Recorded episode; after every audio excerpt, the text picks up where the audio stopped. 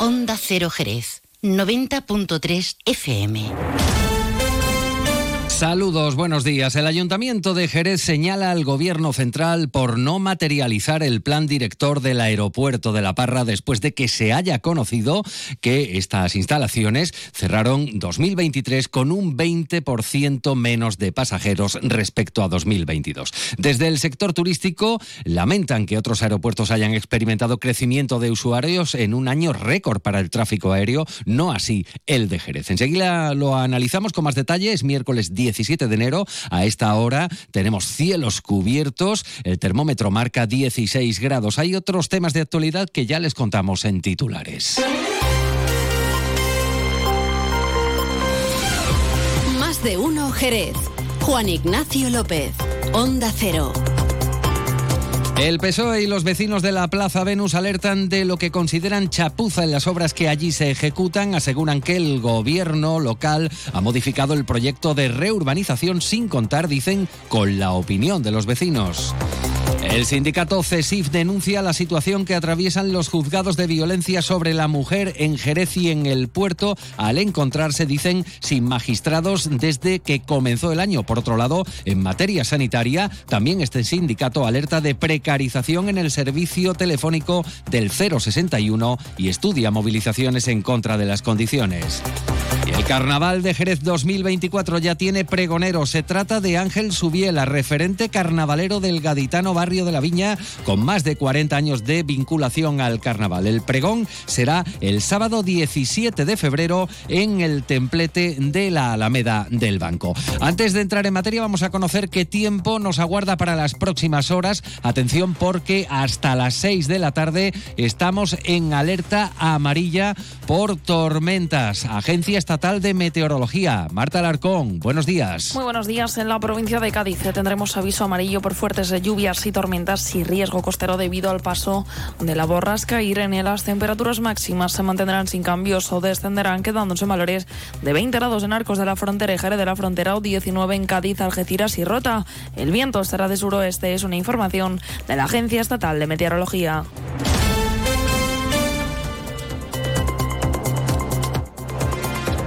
8 de la mañana y 22 minutos. Estamos a una semana de la Feria Internacional del Turismo Fitur 2024 en IFEMA, en Madrid, una cita imprescindible para el sector turístico. El ayuntamiento señala directamente al gobierno central como responsable de que no se atiendan las necesidades del aeropuerto de Jerez después de que el aeródromo jerezano haya cerrado el año 2023 con algo más de 900.000 pasajeros, que es un 20% de caída respecto a 2022. La alcaldesa María José García Pelayo reclama que se ejecute el plan director del aeropuerto, incluyendo la demandada ampliación de la pista de rodadura de lo que es la puerta de entrada a la provincia de Cádiz por vía aérea. Eh, nosotros ahora mismo, yo creo que uno de los grandes problemas que tiene la provincia de Cádiz eh, es una provincia que, que tiene una capacidad de crecimiento impresionante, pero tenemos ahí un cuello de botella gordísimo que son las infraestructuras.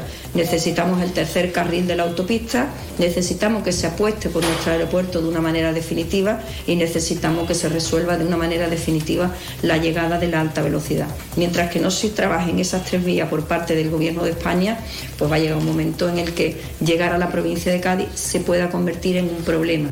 Pelayo critica que se apliquen inversiones para otros aeropuertos como el de Sevilla o de Málaga, pero no para el de Jerez. La alcaldesa exige una estrategia por parte de AENA con planificación, con permanencia, aparte de los esfuerzos municipales, dice, para atraer vuelos puntuales y en determinadas épocas. Yo que creo que el aeropuerto eh, necesita de una decisión clara y contundente por parte del Gobierno de España. Tiene que decir claramente si quiere un aeropuerto en Jerez o no lo quiere. Y si lo quiere, que sea un aeropuerto competitivo lo que no podemos es tener un aeropuerto de tercera en una ciudad de primera. Lo que no vale es que hagan un plan director que está recientemente aprobado y que te digan que el aeropuerto de Jerez puede llegar a millones de viajeros, de usuarios, pero que tiene un problema y es que la pista no se amplía, pero que no nos amplíen la pista.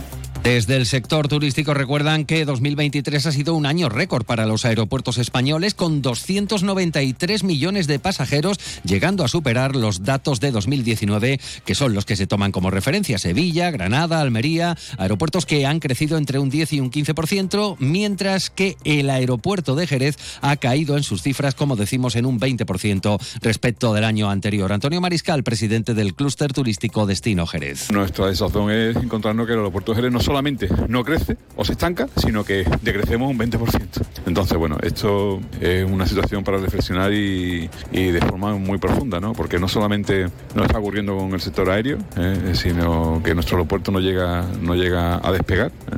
Pero no solamente eso, sino que también a nivel ferroviario pues nos encontramos pues, con el problema de siempre, en una provincia de Cádiz a la cual la alta velocidad no llega ni se le espera y un servicio de Albia cada vez más deficiente, tanto en frecuencia como en las, propios, las propias unidades. ¿no? A todo esto hay otras valoraciones que se traducen igualmente en la reivindicación de más inversiones en comunicaciones de la provincia, haciendo especial hincapié en este caso en el tren. El grupo parlamentario de Vox en la Cámara andaluza lanza la voz de alarma sobre lo que considera importantes deficiencias que presenta la provincia en materia de infraestructuras. Esta formación aboga además, fíjense, por la recuperación de el proyecto para la conexión ferroviaria de la costa noroeste que estuvo funcionando hasta 1984, o sea, hasta hace 40 años. José Hortels es diputado de Vox por Cádiz en el Parlamento andaluz. Llevamos años reclamando la modernización del tren desde Algeciras para poder garantizar el desarrollo del principal puerto de España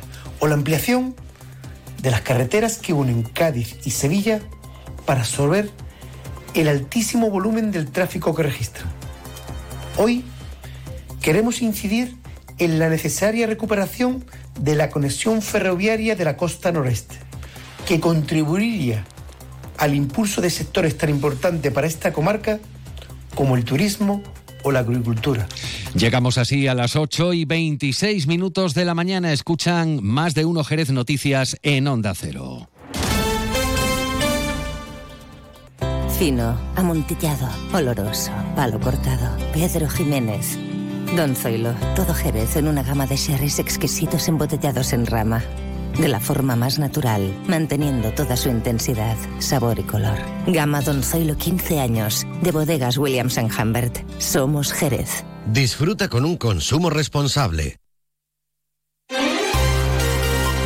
8 de la mañana y 27 minutos. Hablamos ahora de obras como las que se ejecutan en la Plaza Venus, entre la Avenida de los Marianistas y la Avenida Ingeniero Ángel Mayo, muy cerca del polígono. El Grupo Municipal Socialista ha visitado esta plaza. Eh, allí se han reunido con eh, parte de los vecinos. Aseguran que estos les han trasladado sus quejas por la modificación del proyecto de la obra original que ha realizado sin contar, dicen, con la opinión de quienes viven allí. Escuchan a José Antonio Díaz, portavoz del Grupo Municipal Socialista. Los vecinos se quejan que el gobierno de la señora Pelayo ha modificado el proyecto de obra original y nos preocupan las propias quejas de los vecinos, ya que sin acuerdo, sin consenso, a espaldas de los propios vecinos, se ha alterado el proyecto original y que los propios vecinos de la Plaza Venus consideran que es una chapuza la modificación que se ha realizado.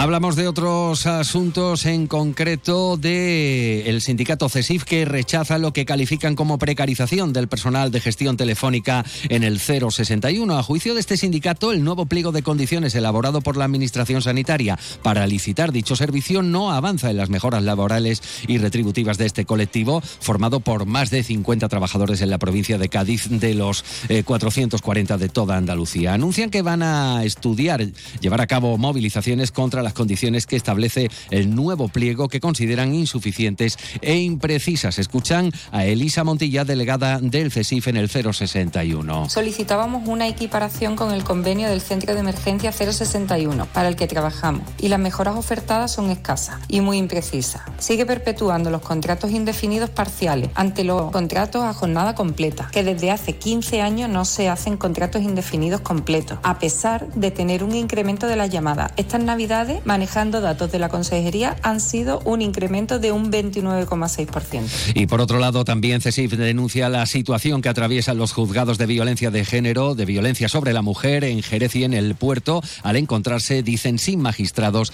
desde que comenzó el año. Continúa la información aquí en la sintonía de Onda Cero, en más de uno con Carlos Alsina. La información local regresa a esta sintonía a las 11 de la mañana. Buenos días. Son las ocho y media de la mañana, siete y media de la mañana en Canarias. Más de